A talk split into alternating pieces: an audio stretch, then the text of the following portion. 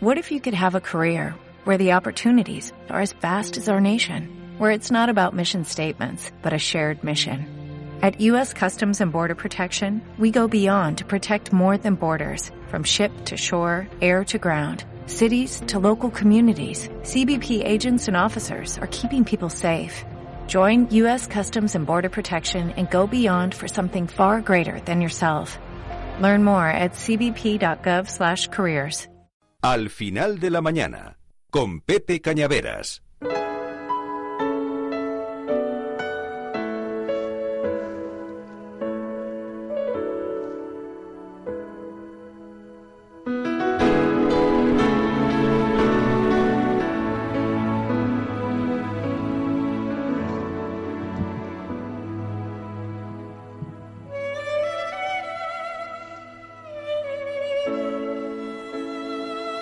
Nunca, jamás, un político ha tenido el unánime reconocimiento de su figura como artífice de la democracia.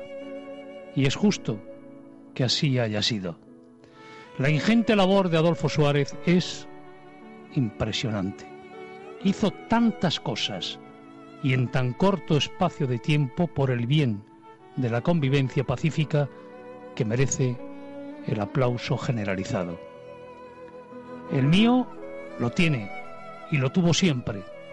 Los que ya no somos niños y vivimos aquellos años, valoramos mejor que otros lo extremadamente difícil que era pasar del régimen autoritario de Franco a un sistema democrático homologable a cualquier país europeo. Era era aquella una España partida en dos, que imponía su ideología frente a la del contrario y viceversa. Una España en la que se mataba desde la extrema izquierda a la extrema derecha. Unos militares que no querían evolucionar, guardianes de la esencia del franquismo y de la victoria de la guerra civil, y una parte de una iglesia rancia, anticuada y con un poder absoluto que veía con preocupación a aquellos jóvenes que, provenientes del franquismo pensaban que este no era posible sin Franco y que la mitad de la sociedad civil española no estaba dispuesta a que un régimen autoritario se eternizara durante más tiempo.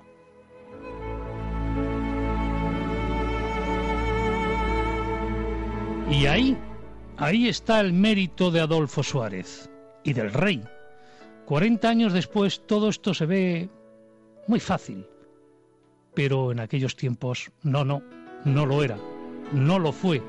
Suárez, presidente del gobierno, era constantemente insultado, amenazado de muerte. Un hombre, presidente del gobierno, que tenía que dormir con una pistola bajo la almohada. ¿Cómo lograr poner en orden aquel gigante rompecabezas? ¿Cómo organizar unas elecciones con partidos extremistas de izquierda y de derecha, con el Partido Comunista de España, el PSOE, la derecha, en fin, ilegales, todos ellos.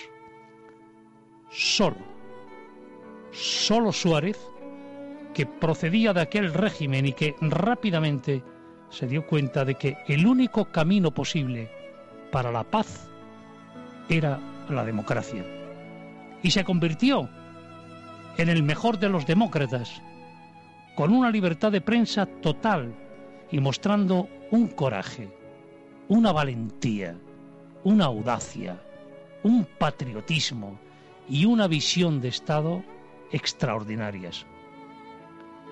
Adolfo Suárez quería el poder, le gustaba, sí, sí, pero lo quería para transformar la sociedad, para hacer cosas para lograr la concordia, el consenso, y fuéramos capaces de ceder unos y otros sin que nadie creyera poseer la verdad absoluta. Todo un hombre de Estado, Adolfo Suárez. Fíjense ustedes, amigos, la obra ingente de Adolfo Suárez, el hombre que quiso el poder para trabajar para la gente frente los políticos de ahora que lo quieren para servirse de él y si es posible, enriqueciéndose mejor. Suárez ni se enriqueció. Suárez no se enriqueció hasta el punto de que tuvo que embargar su casa para ayudar a su mujer e hija a vencer el cáncer. Esta mañana me han preguntado qué diría yo de Adolfo Suárez. Solo una cosa he contestado. Y la repito. Gracias, presidente. Gracias por ayudarme a vivir en un país democrático y libre. Y por favor, no más reproches a la figura de Suárez. Los problemas políticos de hoy, que los hay, y gordos, están en el debe de los políticos de hoy, que no vienen a servir, sino a servirse del poder. Dicen los viejos que en este país hubo una guerra y hay dos Españas que guardan aún el rencor de viejas deudas. Dicen los viejos que este país necesita palo largo y mano dura para evitar lo peor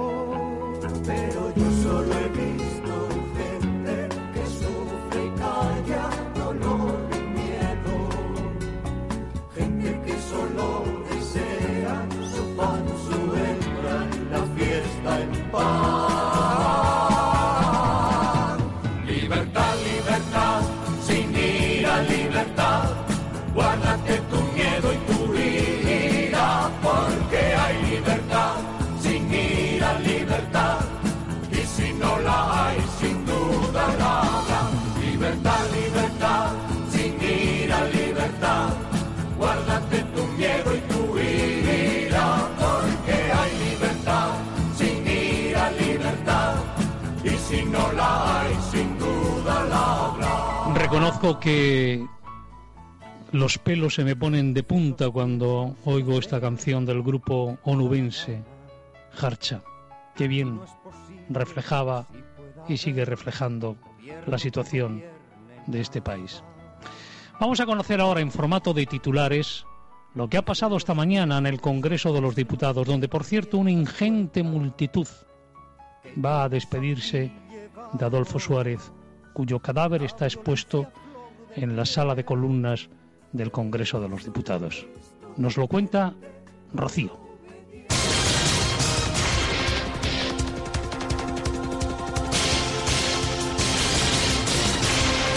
Los españoles rinden un último homenaje al expresidente Adolfo Suárez. Miles de ciudadanos hacían cola a primera hora de la mañana a las puertas del Congreso para despedir al artífice de la transición política. A las 10 de la mañana se abría la capilla ardiente por las altas instituciones del Estado. Los presidentes de Congreso y Senado, Jesús Posada y Pío García Escudero, y el jefe del Ejecutivo, Mariano Rajoy, aguardaron en la escalinata del Palacio de la Carrera de San Jerónimo la llegada del féretro, entre otras autoridades. También estaban presentes los expresidentes del Gobierno, Felipe González, José María Aznar y José Luis Rodríguez Zapatero. Los Reyes y la Infanta Elena han acudido a las diez y media de la mañana a la capilla ardiente. Don Juan Carlos ha impuesto a título póstumo a Adolfo Suárez el collar de la Real y Distinguida Orden de Carlos III, la primera y más alta condecoración civil que se otorga en España. El rey ha mostrado su gran pena, dicho, por la pérdida del expresidente. Todas las autoridades y figuras de la política han coincidido, coincidido en la valentía y coraje de Adolfo Suárez para tejer la democracia con reformas y grandes consensos. La defensora del pueblo, Soledad Becerril,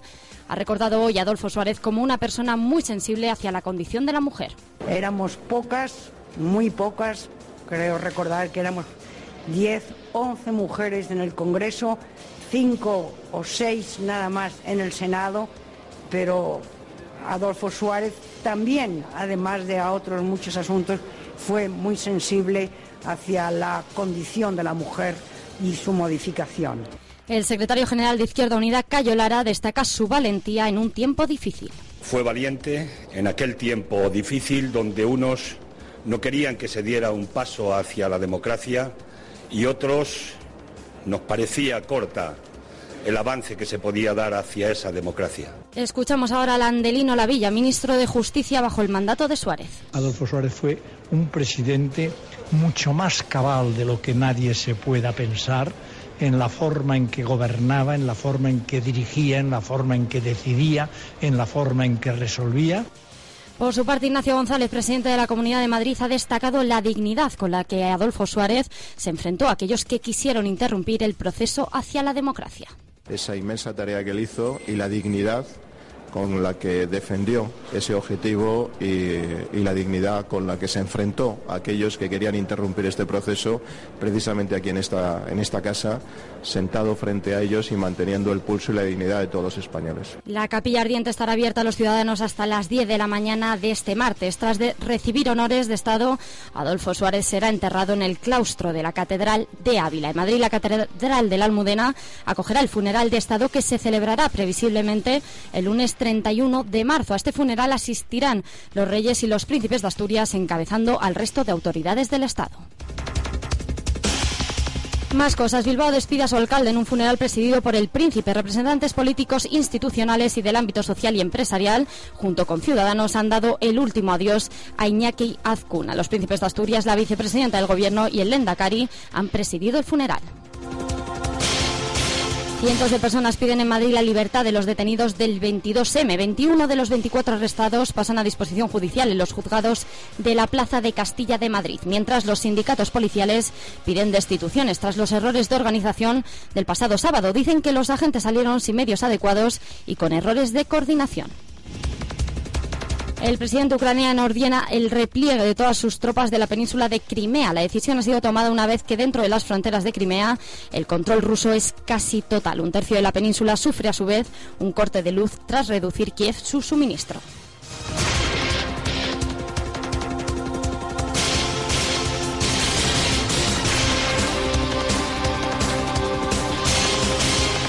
Al final de la mañana, con Pepe Cañaveras. A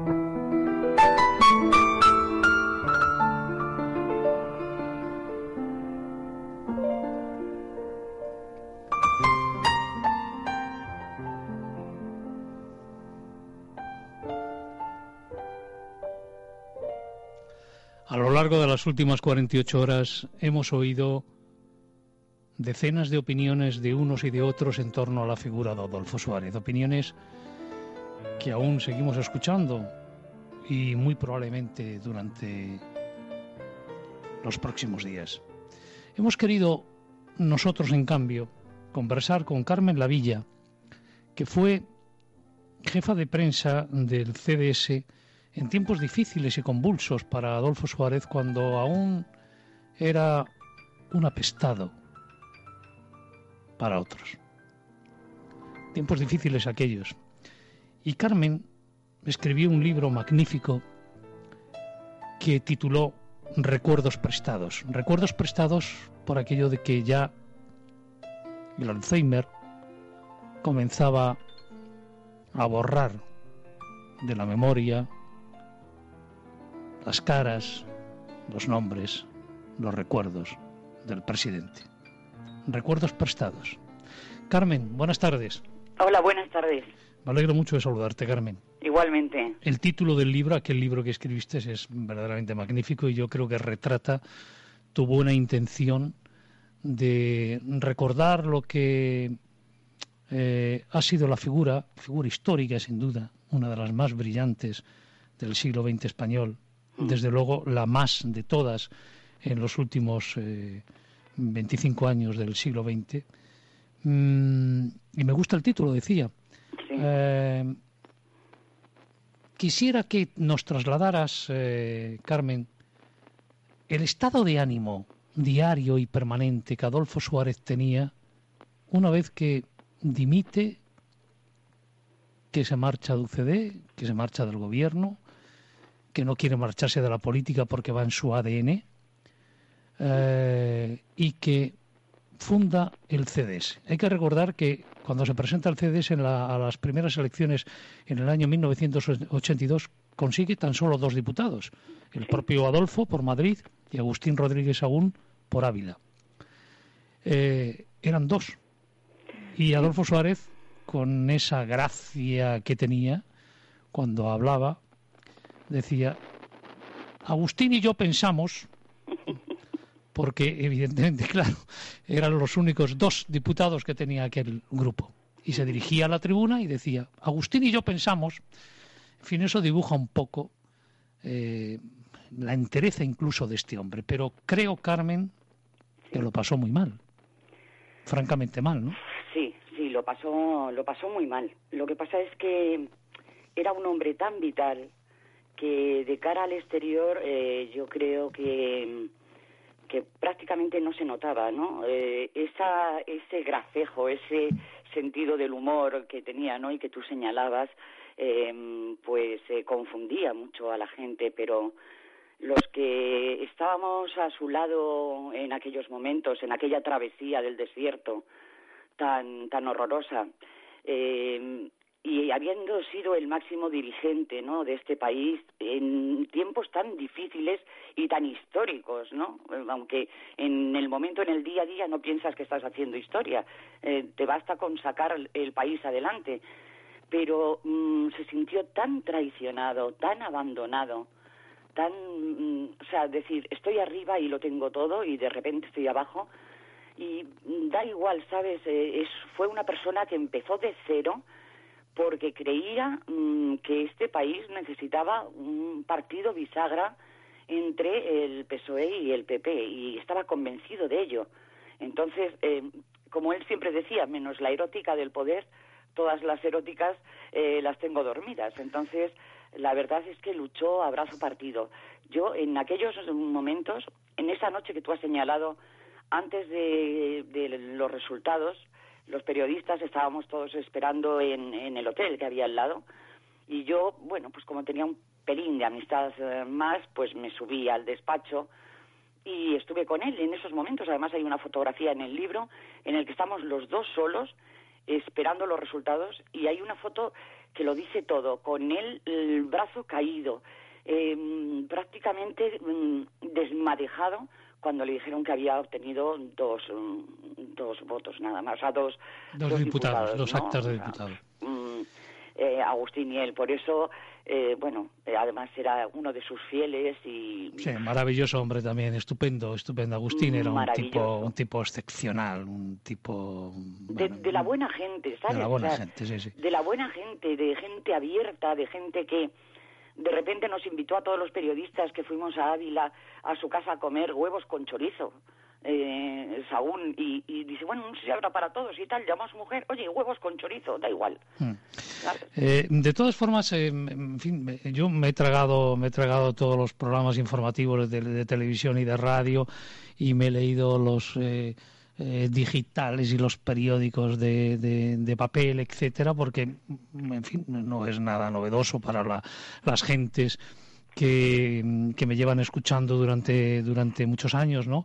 Eh, yo he dicho y, reitero una vez más que soy un ferviente defensor de la figura de Adolfo Suárez y así me ha quedado constatado en el, en el comentario que he hecho al inicio del programa. Pero, por ejemplo, mm, eh, me ha mm, irritado un poco cuando la gente hablaba de que, en fin, el fracaso del CDS, bla, bla, bla, que hay mucha gente que sí, me ha recordado lo que Carmen y yo estamos recordando ahora, aquellas dos actas de diputados del 82, pero hubo unas elecciones en el 86 y, pasó a 18 diputados. Y pasó ¿eh? a 18 o 19 diputados, a los que posteriormente se unió algunos otros como Pilar Salarrullana, que era del Partido Demócrata Popular de Óscar Alzaga, Ramón Tamames, llegaron a, ser 24. Pero bueno, él sacó en las urnas 18 o 19 diputados. Y cuando hubo elecciones... Pateándose, pateándose España. ¿eh? Exacto, ojo, sin ayuda de la banca sin un duro. Sin un duro de los bancos. Poniendo él su dinero, Exacto. Eh, como diputado, lo ponía al servicio del partido, sin un duro. Y luego, además, eh, también echaba en falta a la gente que hablaba del CDS o hacía referencia al CDS que aparte de tener un, en fin, tener un peso importante, la tercera fuerza política, la tercera fuerza política en el Congreso, el CDS, en el 86, en el 87 hubo elecciones autonómicas. Y en aquellas elecciones autonómicas Suárez consiguió, por ejemplo, la comunidad autónoma de Canarias la comunidad autónoma de Canarias, y consiguió más de 600 diputados por toda España. Y consiguió además, por ejemplo, que el PSOE eh, a través de una moción de censura, eh, dejar a la alcaldía de Madrid, que en aquellas manos estaba en, Juan Barranco, y junto con el apoyo del PP, Agustín Rodríguez Agún del CDS fue alcalde de Madrid y fue el primer alcalde que comenzó a hacer los famosos puentes, el, túnel que todavía existe en, la Plaza de Cristo Rey, el, de la Plaza de Castilla, en fin, quiero decir que, que tenía poder. Y y eso significa que la gente le quería, porque claro, cuando uno se, se enfrenta, Carmen, y tú lo sabes mucho mejor que yo, a unas elecciones sin apoyo económico, a unas elecciones donde aún tienes gente que te va a poner, eh, la, te, va a echar zancadillas eh, a diestro y siniestro. Tienes la fuerza de la derecha, que en aquel momento estaba formada por Alianza Popular, el Partido Demócrata Popular de Óscar Arzaga y, la Unión Liberal, o el Partido Liberal de Segurado. Oiga. Y una oposición feroz. Y una oposición feroz. Y a pesar de todo, tienes dos millones de votos que tiene el CDS. Me ha extrañado que no se hiciera, en fin, que, no se valorara eso, ¿no? Mira, yo eh, estoy contigo absolutamente. Mira, de verdad te lo digo y me alegra muchísimo coincidir con alguien porque cuando he estado viendo todos los programas, igual que tú dices, todos los medios de comunicación, y no, mm, prácticamente algunos me han hecho alusión em, al CDS, como de pasada, cuando fue em, realmente donde él demostró, bueno, primero, primero la generosidad tan grande que tenía este hombre con todos sus enemigos, ¿eh? Mm, que se cayó hasta, vamos, hasta la mayor de las traiciones que le hicieron. Un hombre que no era revanchista, que, que había consensuado con todo el mundo eh, y que se pateó toda España. Y, y además, mira, por ejemplo, en las elecciones del 82, eh, eh, no quiso utilizar para nada las imágenes, o sea, sacó dos diputados, pero podía, no utilizó las imágenes del 23F. Totalmente de acuerdo contigo, Carmen. Es más, yo, yo recuerdo, yo recuerdo haber hablado con Agustín Rodríguez Agún, con el que tenía una relación más, más, más directa. Eh, y le dije textualmente, pero bueno, vamos a ver, si vosotros, aunque no tengáis dinero, tenéis la campaña hecha, una campaña de vallas por toda España, con una foto del hemiciclo, todos escondidos debajo del sillón, y sola, que es humano, ¿eh? Yo no digo que no sea humano, porque claro, no, sí, sí, claro todo el mundo tiene, tiene, tiene el instinto de la supervivencia, pero el hemiciclo vacío y solamente la figura erguida de Adolfo Suárez, ya está la campaña hecha. Claro. Y efectivamente no, no lo quisieron utilizar. Se lo decíamos los periodistas, se lo decíamos los periodistas, pero Adolfo, mm, utiliza esto y no y no teníamos vamos digo no teníamos porque claro luego fui jefa de prensa suya no pero no tenía dinero para carteles y le compramos los periodistas para lograr una fotografía y poder sacarle en los medios porque si no él mm, no no hacía nada electoralista.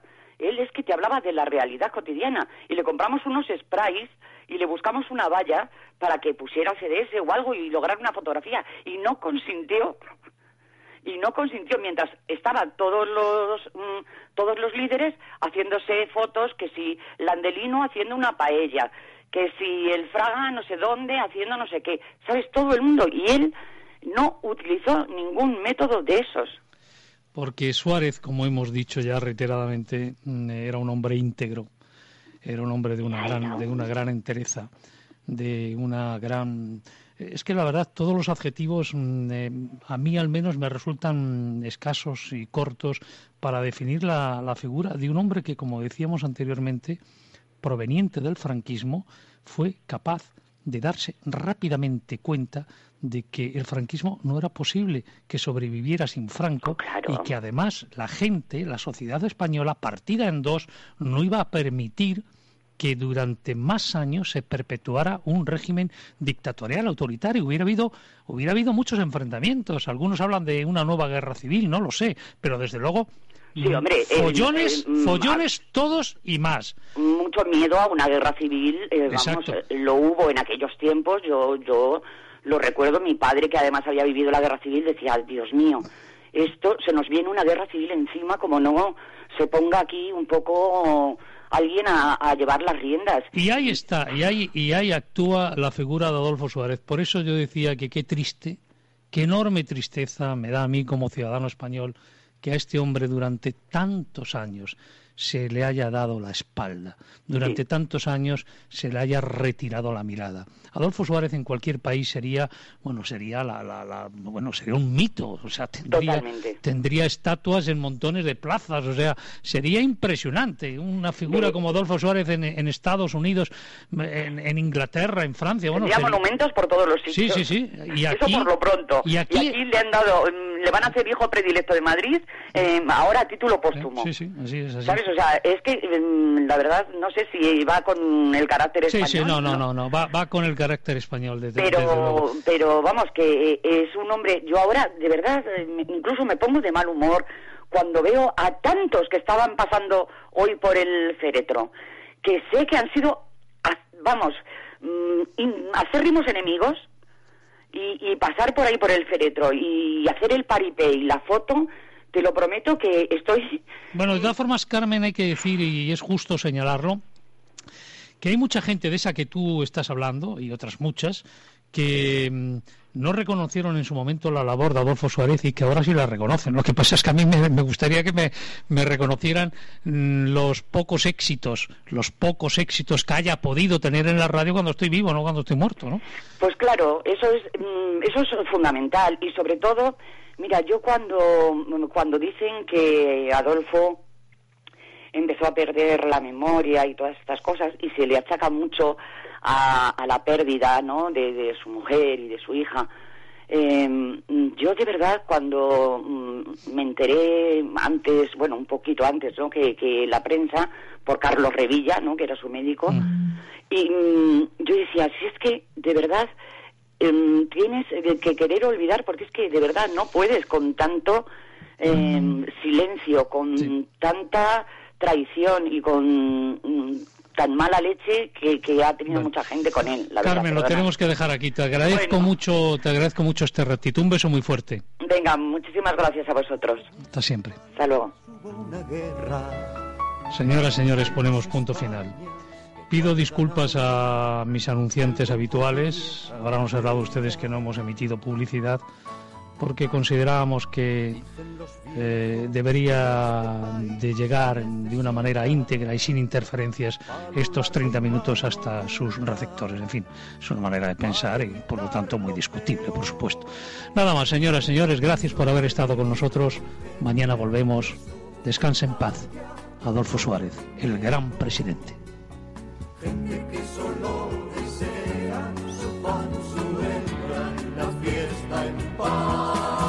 Al final de la mañana, con Pepe Cañaveras.